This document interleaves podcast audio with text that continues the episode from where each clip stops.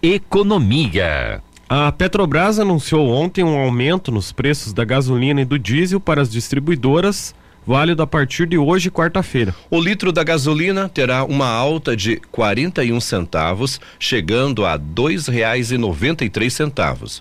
Já o litro do diesel vai subir 78 centavos, passando a três reais e oitenta centavos. Em nota, a Petrobras destaca que, abre aspas, o valor efetivamente cobrado ao consumidor final no posto é afetado também por outros fatores, como impostos, mistura de biocombustíveis e margens de lucro da distribuição e da revenda. Apesar das altas, a companhia diz que até aqui em 2023, a variação acumulada nos preços dos combustíveis apresenta uma redução de 15 centavos por litro litro para a gasolina e 69 centavos por litro para o diesel. Em maio deste ano, a Petrobras anunciou uma nova política de preços que determinava o fim da política de paridade de importação, prática que ajustava o preço dos combustíveis com base na cotação do dólar e do petróleo no exterior. A nova estratégia comercial, que foi vista por muitos especialistas como pouco transparente, busca incorporar, entre aspas, parâmetros que refletem as melhores condições de refino e logística da Petrobras na sua precificação, segundo a companhia. No entanto, o forte avanço dos preços do petróleo no exterior e a disparada do dólar nas últimas semanas levaram a empresa a atingir o, entre aspas, limite da sua otimização operacional, incluindo a realização de importações complementares. Esses fatores, de acordo com a companhia, tornaram necessários os reajustes tanto na gasolina quanto no diesel, mirando no reequilíbrio dos preços da Petrobras em relação aos praticados pelo mercado e na melhora dos valores da, de margens das empresas. As informações são do portal G1. Os avisos paroquiais. A paróquia São João Batista, na Vila São João, tem hoje missa com novena do Perpétuo Socorro às 19 horas. A paróquia ucraniana, a paróquia ucraniana Imaculado Coração de Maria avisa que hoje às 17 horas tem a oração do Rosário na paróquia. 19 horas Divina Liturgia em ucraniano. Na quinta e sexta-feira, as celebrações serão às 6 e 25 da manhã na paróquia. A paróquia São Miguel Hoje continuam as atividades da Semana Nacional da Família, com missa e novena da Medalha Milagrosa às 15 horas na Matriz. Hoje na Matriz às 19 horas haverá missa e palestra sentindo é, sentido da vida com o Padre Álvaro. A paróquia Nossa Senhora da Luz hoje tem missa e novena na matriz em dois horários, 15 e 19 horas. Missa na Capela São Miguel às 16 horas. A paróquia Perpétuo Socorro no bairro Bonito, hoje 16 e 30 e 19 horas, missa e novena do Perpétuo Socorro na matriz. Na missa das 19 horas haverá a renovação das promessas matrimoniais e bênção de casais. 19 horas tem missa no bairro Alto da Lagoa. Esporte. O Campeonato Cascudão de Futsal, quartas de final, ontem no ginásio Fortunato Colasso Vaz, o Parque Dense venceu Amigos do Fute por 6 a 1 Já o Criciúma venceu também o time da Pedreira por 1 a 0 Esses times que venceram, Parque Dense, Parque Dense e Criciúma, se classificaram para a semifinal. Campeonato Brasileiro da Primeira Divisão, 19 rodada ontem. O Atlético Paranaense venceu o Cuiabá por 2 a 0. O Atlético Paranaense é o sexto colocado com 31 pontos. Já o Cuiabá está em oitavo lugar com 28 pontos. Na Copa do Brasil, semifinal, jogos de volta que serão realizados hoje. 19 e 30 o São Paulo recebe o Corinthians. Lembrando que este jogo, a Super Najuá vai retransmitir o sinal da Rádio Pai Querer de Londrina. No jogo de ida, o Corinthians venceu por 2 a 1 um e tem a vantagem do empate para se classificar. No outro confronto, às 21h30, tem Flamengo e Grêmio. Na partida de ida, o Flamengo ganhou por 2 a 0 e pode perder por um gol de diferença para se classificar. Vamos falar agora da Copa do Mundo Feminina semifinal, o jogo que começou agora há pouco, né? Às 7 horas da manhã. No primeiro tempo, a Inglaterra estava ganhando de 1 a 0, né? E agora já iniciou o segundo tempo, já estamos aos 7 minutos do segundo tempo. A Inglaterra continua vencendo a Austrália por 1 a 0, né? A Austrália que é uma das donas da casa, né, Rodrigo? Isso, a Copa do Mundo Feminina é disputada em dois países, na Austrália e na Nova Zelândia, dois países da Oceania. Até por isso que acontecem esses jogos de madrugada e de manhã, porque lá é período da noite e aqui no Brasil é madrugada e manhã, né? Porque tem um fuso horário de 12 horas, algumas cidades até mais de 12 horas. Noticiário local. O Conselho da Comunidade de Irati, com apoio de algumas entidades do município, promove até sábado ações durante a Semana da Justiça pela Paz em Casa. São atividades que buscam conscientizar sobre a violência doméstica contra as mulheres e outros tipos de violência que geram desrespeito aos direitos humanos, discriminação, intolerância e exclusão. A Semana de Justiça pela Paz em Casa começou a ser realizada no país em 2015 pelo Conselho Nacional de Justiça, CNJ, como uma forma de sensibilizar a sociedade contra a violência contra a mulher. A vice-presidente do Conselho da Comunidade de Irati, Carla Mosley, afirma os objetivos das atividades. Ela vem com o objetivo, né, de promover ações para sensibilizar a nossa sociedade em relação a todos os tipos de violência.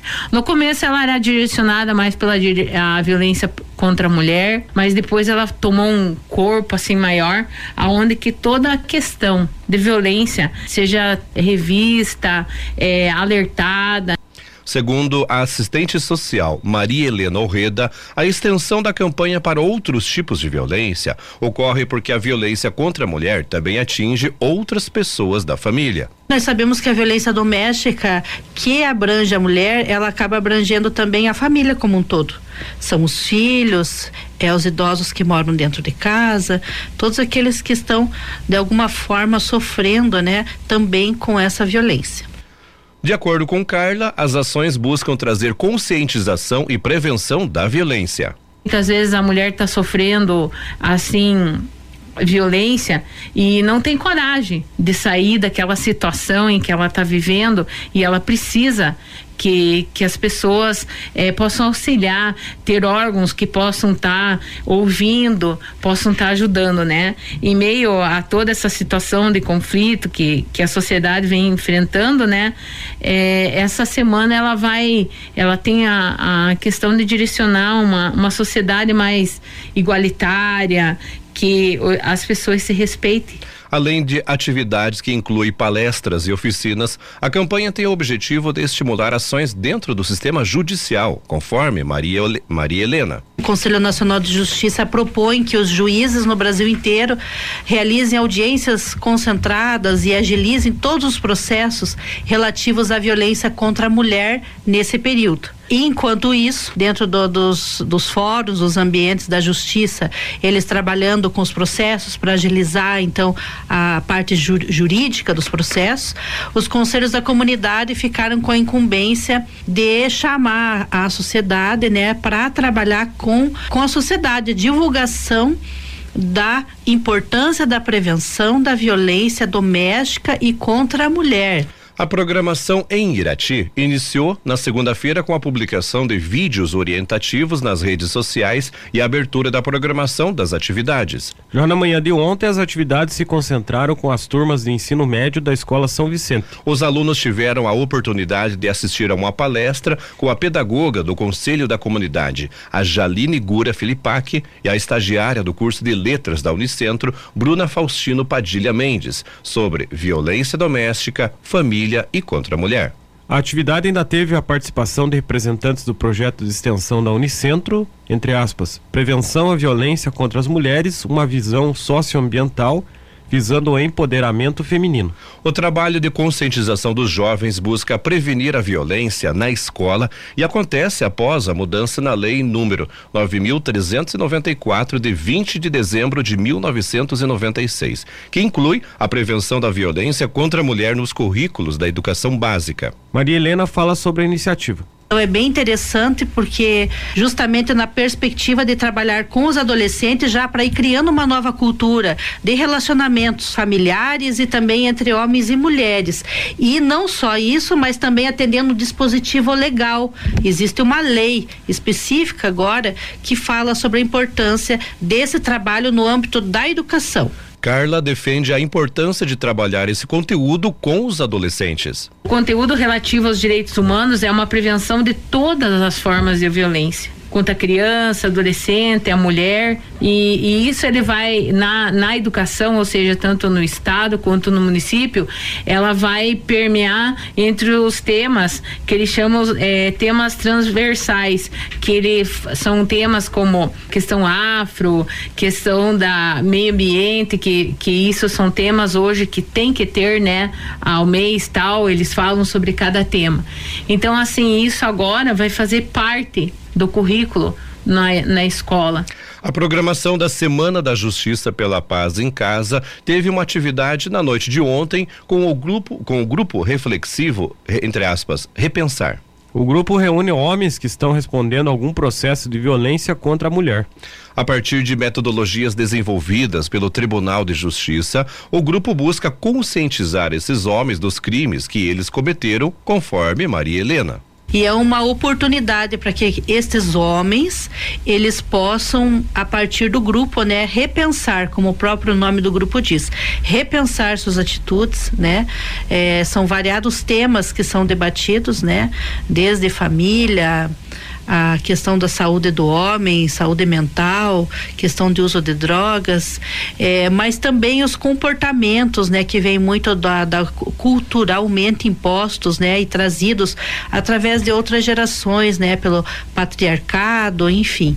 Então, é, muitas questões são discutidas a nível é, social, cultural, padrões de conduta que muitas vezes o homem reproduz né? E, e, muitas vezes ele nem sabe por que está reproduzindo, ele só depois acaba sofrendo as consequências desta reprodução. Ao todo, os homens participam de oito encontros no grupo reflexivo. Para assistente social, o grupo tem dado resultados positivos. Dos homens que participaram do grupo, até o momento nós não tivemos nenhuma reincidência. Então isso nos deixa muito felizes assim, que o grupo tem dado um bom resultado, é sinal de que realmente houve uma, um reflexo positivo na vida dessas pessoas.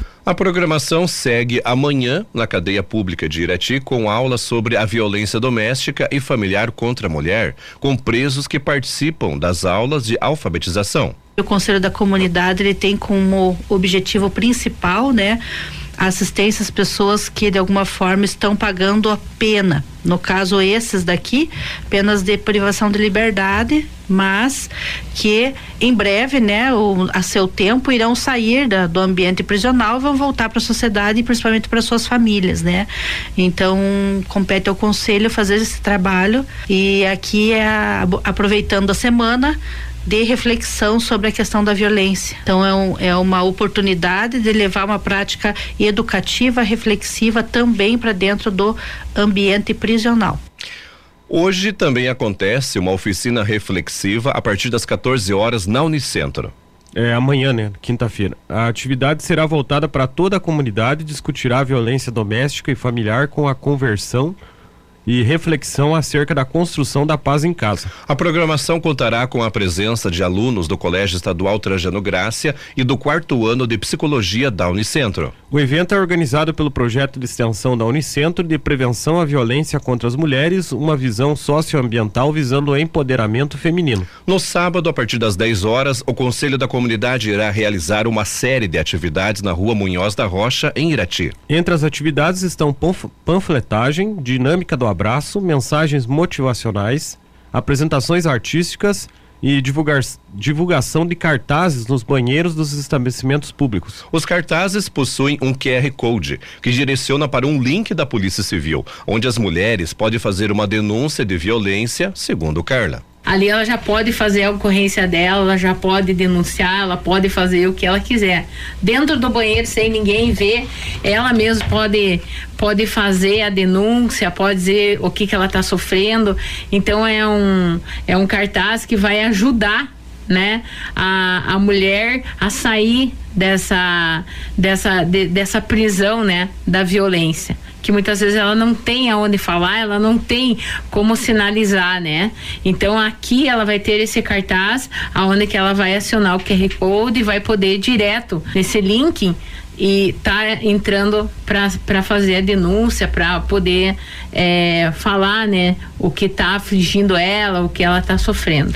Ainda na tarde de sábado, o Conselho da Comunidade também realiza uma programação do projeto Justiça e Cidadania, onde realizará o Círculo de Justiça Restaurativa. A programação envolverá cerca de 25 pessoas que estão sendo acompanhadas pelo sistema de justiça. Participam do grupo pessoas que são processadas judicialmente em diversos crimes, como Lei Maria da Penha, violência de trânsito e patrimônio público. A participação no grupo também é uma determinação do juiz para o cumprimento da pena. Segundo Maria Helena, o grupo propõe que se trate de assuntos que ajudem as pessoas a refletirem sobre os crimes. O objetivo nosso não é só que a pessoa compareça lá, tô aqui de corpo presente, cumprindo a minha pena. Não, ele tem que aproveitar esse dia para que ele possa sair de lá, né, com uma reflexão sobre variadas questões, principalmente relacionadas então à violência que nós vamos abordar abordar sobre os assuntos nominados e dando também vazão à questão da violência contra a mulher. Na dinâmica, a proposta é discutir as experiências das pessoas em grupo, afirma Carla. Conforme vai fluindo o círculo, a conversa, as perguntas, quando vê você tá falando todas as áreas da tua vida que que você tem problema e que você não consegue falar. Os problemas mais cabeludos da tua vida você acaba tendo facilidade de colocar ali porque você vê que o colega do teu lado também tem dificuldades, que ele teve problemas lá na infância e ele vai colocar ali. É um, como dizer assim, é uma maneira, um instrumento de trabalhar com essa questão que faz você ir lá no começo do, vamos dizer assim, do gatilho que nem o psicólogo fala. Qual é o gatilho que te impulsiona a você ser violento? O que faz você agredir o outro?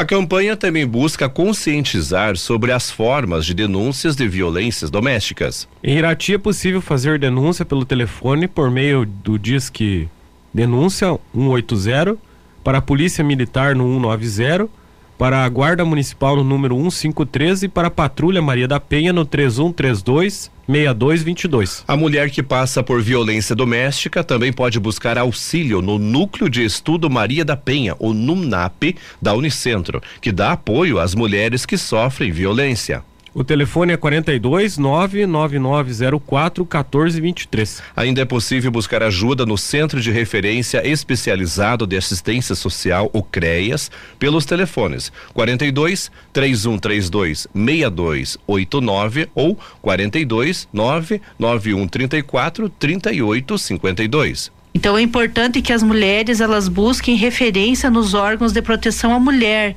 porque além de tirar uma dúvida, elas podem também receber apoio e outros serviços que auxiliem elas no momento que ela está passando. A programação da Semana da Justiça pela Paz em Casa é uma realização do Conselho da Comunidade de Irati, em parceria com a Faculdade São Vicente Unicoaracá, CEBEJA, Observatório Social, SASE, Conselho sobre Drogas, Lions, Unicentro e Núcleo Regional de Educação de Irati, com o apoio da Federação dos Conselhos da Comunidade do Paraná, a FECOMPAR, e da Coordenadoria Estadual da Mulher em Situação de Violência Doméstica e Familiar do Tribunal de Justiça do Paraná. Noticiário Geral. O Ministério Público do Paraná denunciou o vereador de Ponta Grossa, Felipe Passos, do PSDB, por crime eleitoral. De acordo com a denúncia feita à Justiça Eleitoral, Passos omitiu documentos na prestação de contas da campanha de 2020, responsável pela reeleição do parlamentar. Segundo o Ministério Público, foram omitidos documentos sobre o pagamento de até oito pessoas que trabalharam na panfletagem da, da campanha, que somam R$ 7.620 e uma despesa de R$ 2.500 para o impulsionamento de conteúdo eleitoral em uma rede social. O crime previsto no Código Eleitoral tem pena de prisão de até cinco anos, multa além da perda do mandato. O advogado de defesa do vereador, Fernando Madureira, afirmou que a prestação de contas foi embasada em documentos e que tudo foi declarado à Justiça Eleitoral. Aspas, não vemos irregularidades, mas vamos aguardar a situação, examinar os fatos e se falta algum documento para apresentar, pode ser que nem configure crime. Então vamos aguardar a situação da justiça, fecha aspas, afirmou o delegado. As informações são do portal G1. Política.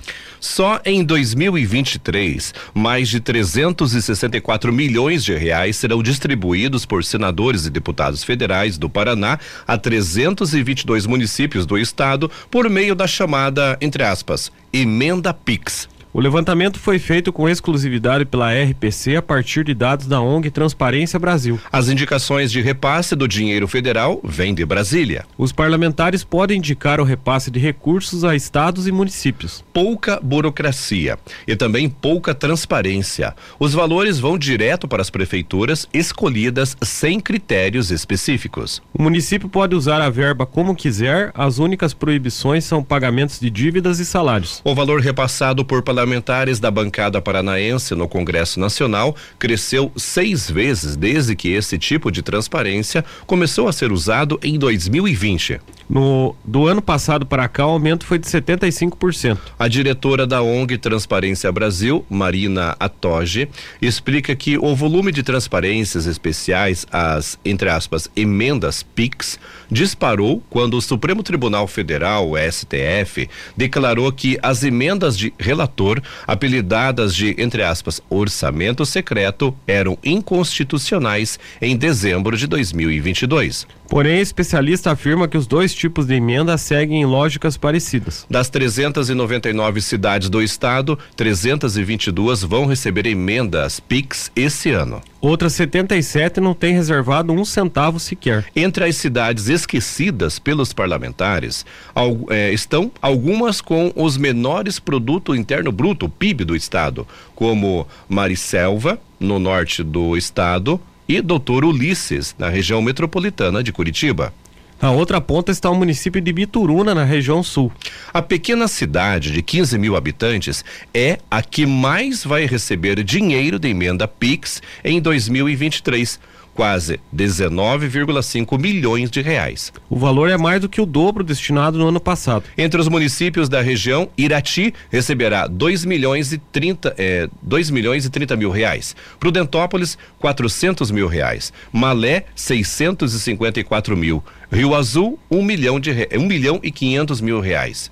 Rebouças, 310 mil reais. Imbituva, 800 mil reais. Iguamiranga, 400 mil reais. As cidades de Fernandes Pinheiro, Teixeira Soares e Inácio Martins, elas não aparecem, não vão receber nenhuma quantia. A maior parte do dinheiro indicada em 2022 veio do deputado federal Valdir Rossoni, do PSDB, pai do prefeito da cidade, Rodrigo Rossoni, do PSDB.